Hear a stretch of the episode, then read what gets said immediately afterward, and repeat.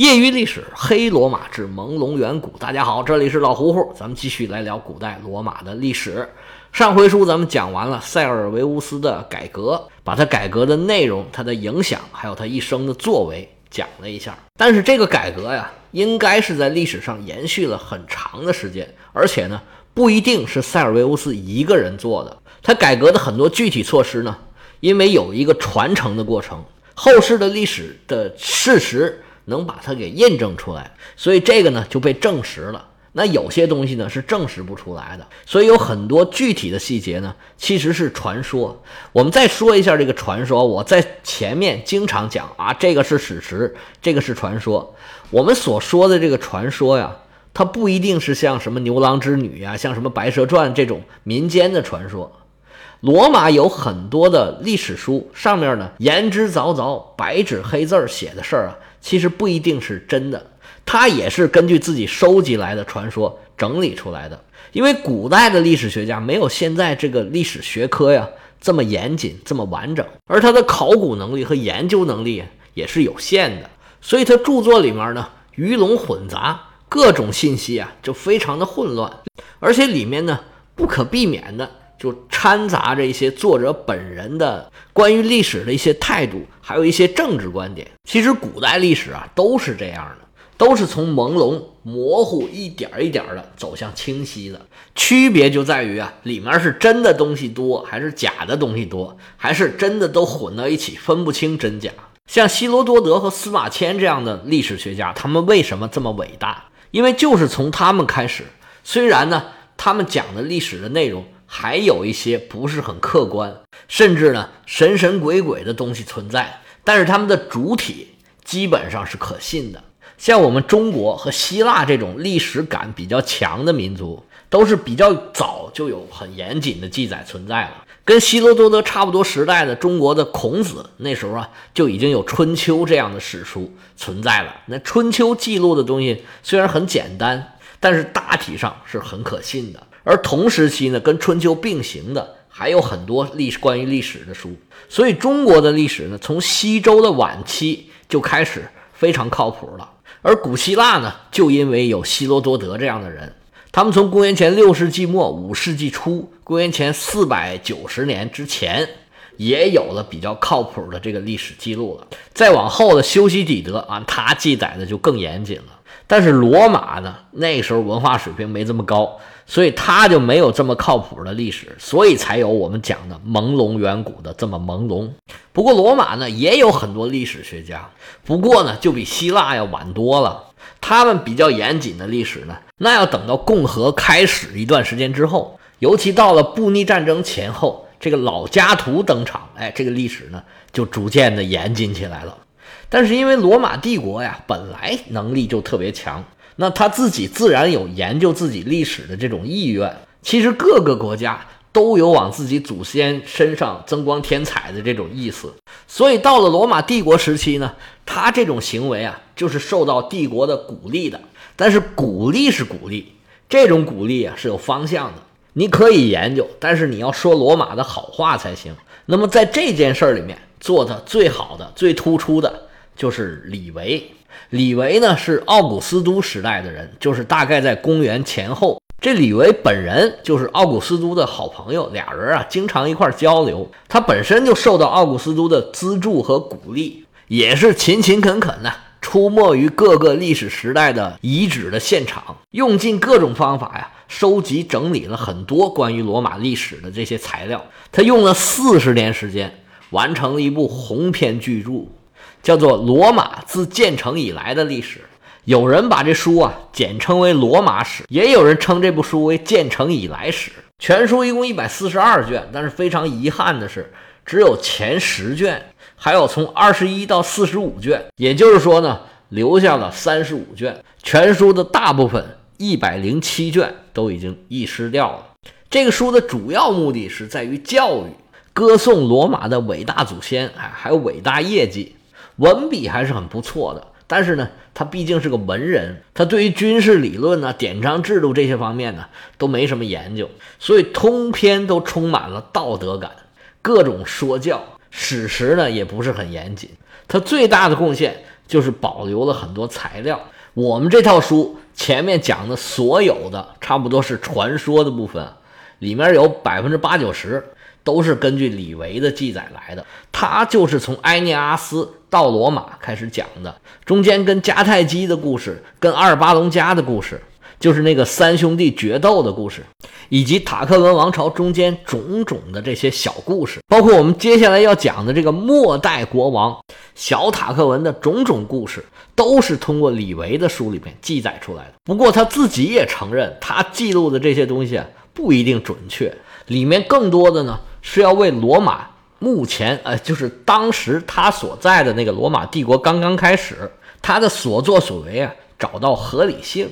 但是就是因为他把历史和传说都混在一块儿说，给后面的人制造了很多混乱，其中也包括我。现在我们讲到这儿四十四回了，说老实话，比我录那个希腊一百回啊我还费劲，因为经常有进进出出的，说这个是真的，那个是假的，我老要查资料，把这事儿啊给核对清楚。而逻辑上呢也经常接不上，还要把故事给编圆了，还要把真正的史实还有它的背景。交代清楚，把逻辑给理顺了，这个难度啊，就比一条线索下来这个要难得多。所以有些讲罗马史的呢，其实他就是顺着李维这条线索一直讲下来，也不区分哪些是史实，哪些是传说，这样呢也其实也有情可原。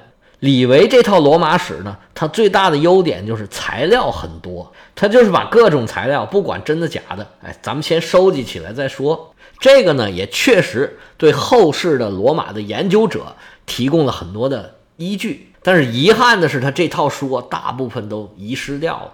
但是就算他剩下这不到四分之一的内容，也是很有意思的。咱不是也照着他那讲了不少传说吗？而罗马史呢，是西方的显学，就跟我们中国的宋史啊、明史这样的。研究的人多了去了，而且著作也特别多，把很多细节也都抠出来了。建成以来史这个脉络已经基本上搞得比较清楚了。虽然有些具体的细节不见得那么明晰，但是整个呢大差不差。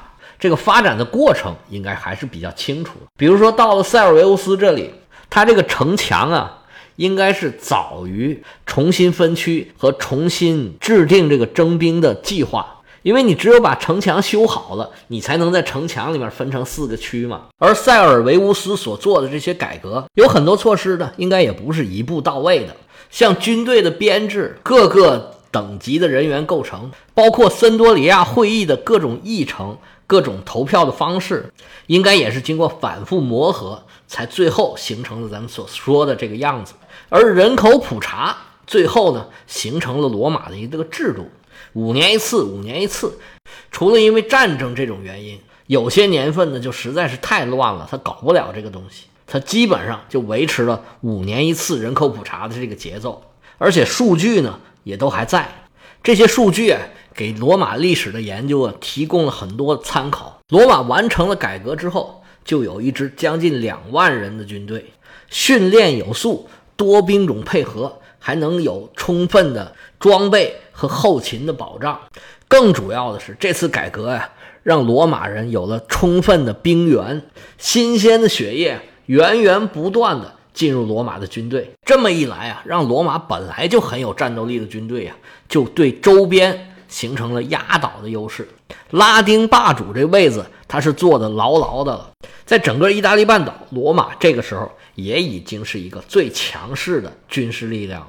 讲完这些，哎，让我们再回到传说里面去。塞尔维乌斯完成了改革，可以说是为国家立下了奇功一件。而他本人呢，通过战争也获得了空前的荣誉。而他的私生活呢，也可以说是过得相当不错。他本人就是老塔克文国王的女婿，那他妻子自然就是塔克文公主，现在呢就是他的王后。两口子结婚多年。生了两个女儿，没有儿子。这塞尔维乌斯不是叫塞尔维乌斯图利乌斯吗？按照他们起名的原则，这塞尔维乌斯呢是他本人的名字，而图利乌斯是他们家族的名字。所以这两个女儿呢，这名字全部都叫图利亚，大的叫大图利亚，小的叫小图利亚。而这传说里面呢，总是充满了巧合。这个巧合就是呢，这个先王老塔克文，哎，有两个儿子，老大呢跟他爸爸一样，也叫卢修斯塔克文，老二呢就没交代到底叫什么名字，我们也就不给他起名了，因为他一会儿啊就过去了。这两个女儿跟这两个儿子啊，都是性格是截然相反。两个老大呢，都是野心勃勃、争强好胜；两个小的呢，都是温柔敦厚、安分老实。按照他们的传统呢，这两家啊，应该是必须联姻的。大家看看啊，他们这个关系非常的复杂。这塞尔维乌斯呢，实际上是这两个塔克文的姐夫，那就是说呢。这两个塔克文呢，又是这两个图利亚的舅舅。要是按照中国人的说法，那就差着辈儿呢。那这样的肯定不能结婚呢。但是他们罗马人可不管这个，别说差一辈儿啊，差两辈儿的，那以后有的是。这亲戚结婚啊，他们这关系啊就特别的乱，等于说是弟弟娶了姐姐的女儿，那这个弟弟呢，他又是弟弟又是女婿，那个姐姐呢又是姐姐又是丈母娘。而对这个女儿来说呢，她老公呢，又是她舅舅；另外一个舅舅呢，又是她的姐夫或者妹夫；她的妈妈呢，又是她的大姑姐；她爸爸同时又是她姐夫，等等等等吧。总之，这辈儿啊，就非常的混乱。你从这里边也看出来，这个传说呀，它编造的成分。记载里面说，老塔克文在位三十七年，死的时候已经八十多岁了；而塞尔维乌斯在位呢，是四十四年。如果老塔克文又活了四十四年，这个时候就有一百二三十岁了。但是他这俩儿子呢，又刚结婚，你想想他什么时候生这俩儿子？所以听这个传说的时候，咱们也就一耳朵听一耳朵冒，我们就这么一听，不能较真儿。而这里面人物的性格呀、设定啊，你就按他这来就是了。塞尔维乌斯一国之主啊，这么大能耐，他能不了解自己的女儿吗？而他亲眼看着长大这两个小舅子，他肯定也特别的了解。他这两个女儿啊，要嫁给这两个舅舅，他就琢磨着，如果那两个野心大的人啊碰到了一块儿啊，非给我惹祸不可。我呀，就给他们这两对儿啊掺和掺和。这老实的，我让她嫁给那个疯狂的；那个疯狂的，我让她嫁给这个老实的。哎，这两对儿酸碱一中和，哎，就都能够稳定下来了。行了，就是这个主意。于是啊，自己的主持下，这两个前任国王的儿子就娶了现任国王的女儿。婚礼结束，踏踏实实过日子吧。不误解，这个剧本啊，没有按照老国王的想法去走。这两对婚姻不但没有酸碱中和，反而啊是暗潮涌动。事儿就从大公主这个大土利亚这儿出来了。这大公主啊，是半个眼睛也没瞧起她这老公，她呀是一心想要当王后。这怎么才能当王后啊？她老公当了国王，她才能当王后。结婚之前，她就早对这个丈夫啊有所耳闻，这个早就知道她这老公啊老实巴交的，没什么能耐。当初她就对她父亲这个安排啊，是一百个不愿意，心说：“我这亲爹，我这大姐夫啊。”你这么安排，我这老公是永远也当不上国王。他当不上国王，我就当不上王后啊！从这个时候，他就对他父亲呢非常的不满。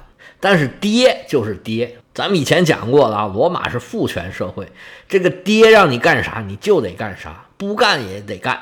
有意见怎么办？憋着。而且呢，你这个爹还是国王呢，不但你得听，全国人都得听他的，不管当事人愿不愿意吧。总之，这两门婚姻呢算是成了。两对新人开开心心，哎，别管他开不开心了。